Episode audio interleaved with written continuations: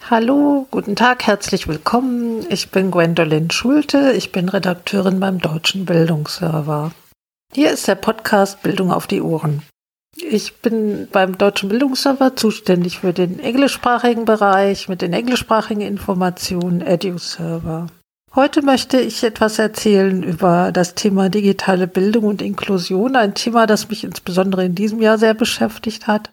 Die digitale Bildung ist ja nicht erst seit dem Frühsommer oder Frühjahr 2020 ein ganz aktuelles, äh, heißes Thema. Und die Inklusion, inklusive Bildung ist auch ebenso relevant und aktuell in Deutschland. Wie können die beiden Themen zueinander gebracht werden oder wo gibt es vielleicht Synthesen oder Berührungspunkte? Welche Gemeinsamkeiten kann man da aufspüren? Da möchte ich drei Punkte nennen. Ja, die drei Aspekte, die ich jetzt, auf die ich jetzt näher eingehen werde, sind zum einen persönliche Aspekte, zum anderen aber auch technische und äh, rechtliche Perspektiven.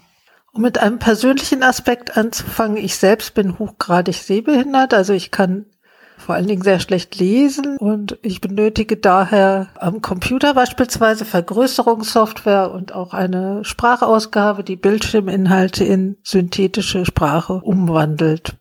Diese Systeme sind sehr kostspielig, sie sind auch recht speicherintensiv, man braucht moderne PCs und man muss auch eine gewisse Kompetenz haben, lernen sie zu beherrschen. Da sind wir natürlich direkt beim Thema digitale Bildung. Das so zu einem persönlichen Hintergrund, warum das Thema mich so beschäftigt. Das Thema Inklusion und auch digitale Bildung zieht sich eigentlich durch den ganzen Bildungsbereich. Das fängt an in der schulischen Bildung, da geht darüber hinaus zu, über die berufliche Bildung eben auch zur Arbeitsmarktsituation von behinderten Menschen, Menschen mit kognitiven Einschränkungen, mit diversen Sinnesbehinderungen.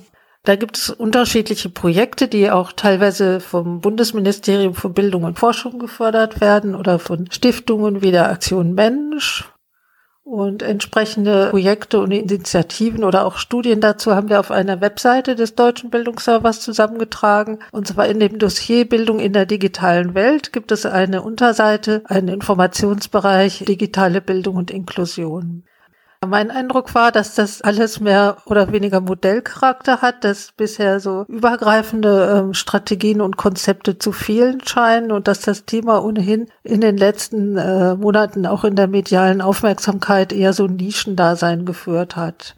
Als Beispiele möchte ich aber mal nennen aus der beruflichen Bildung äh, Virtual, Re äh, Virtual Reality, die eingesetzt wird oder auch Filme, die eingesetzt werden, um Kfz-Mechatroniker zu schulen. Da können auch Menschen mit Lernbehinderung unterstützt werden. Und dann gibt es auch zum Beispiel Blended Learning Management Systeme, wo behinderte und nicht behinderte Menschen in Tandemverfahren gemeinsam lernen und sich gegenseitig unterstützen können. Für die Weiterbildung äh, haben wir da in unser Informationsdossier E-Learning-Richtlinien zur barrierefreien Gestaltung eingebaut. Das Thema Barrierefreiheit, das habe ich ja vorhin schon erwähnt, dass ich mit Hilfstechnologien arbeite, beispielsweise mit ähm, Sprachausgabe. Und um solche Inhalte entsprechend auslesen zu können, müssen sie bestimmte barrierefreie Gestaltungskriterien erfüllen. Und für öffentlich-rechtliche Anbieter von Informationen und Inhalten ist es mittlerweile so, da gibt es gesetzliche Rahmenbedingungen und äh, das sind sogenannte barrierefreie Informationstechnikverordnungen.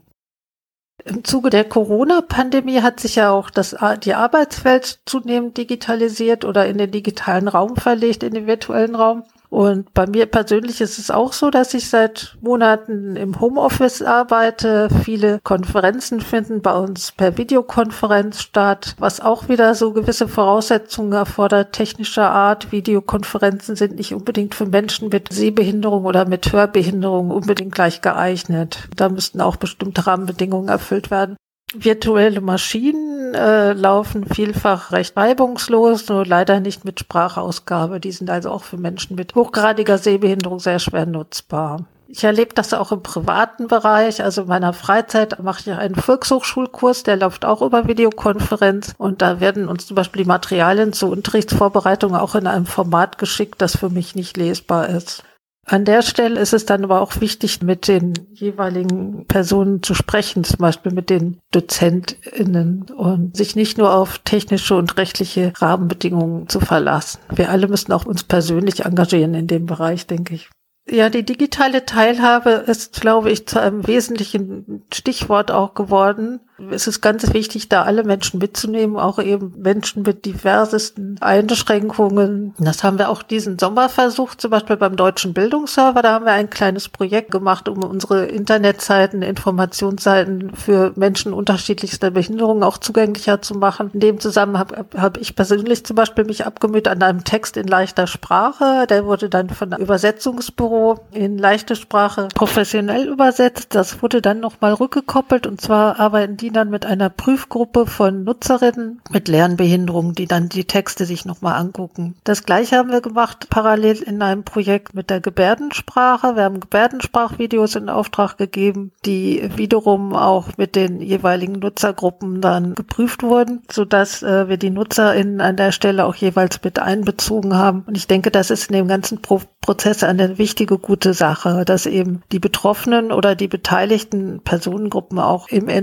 Entstehungsprozess mitgenommen werden. Was bleibt mir abschließend zu sagen? Vor 25 Jahren wurden beispielsweise in Großbritannien Gesetze erlassen gegen die Diskriminierung von Menschen mit Behinderung und hier in Deutschland ist die Rechtsgrundlage, die UN-Behindertenrechtskonvention erst 2009 in Kraft getreten. Das heißt, das sind gerade mal gut 10, 11 Jahre her. Und wir befinden uns also noch recht am Anfang eines Weges. Die äh, entsprechende Barrierefreiheitsverordnung für die Gestaltung von Internetseiten ist im, für das Land Hessen sogar erst im September 2020 rechtsgültig geworden. Äh, technisch ist vieles machbar. Wir haben mittlerweile auch rechtliche Rahmenbedingungen und persönlich müssen wir uns alle auf den Weg machen und alle äh, die Bereitschaft erkennen, Menschen mit unterschiedlichsten Einschränkungen an der Gesellschaft und auch am virtuellen Leben, an der digitalen Gesellschaft teilhaben zu lassen. Ich schließe dann ab mit ein paar Link-Empfehlungen. Das sind zum einen Kopfbereich des deutschen Bildungsservers die Informationen in Gebärdensprache und die Informationen in leichter Sprache. Dann noch ähm, ein Hinweis auf unser Dossier Bildung in der digitalen Welt und da eben mit dem Informationsmodul äh, Inklusion und digitale Bildung, wo entsprechende Projekte, Studien und Quellen versammelt sind, die auch beispielsweise auf die Arbeit mit offenen Bildungsmaterialien verweisen, Hinweise geben zur Erstellung von barrierefreiem E-Learning und auch den europäischen Rahmen ein bisschen auf, erweitern, aufstecken. Ich wünsche allen ein glückliches und gesundes Jahresende.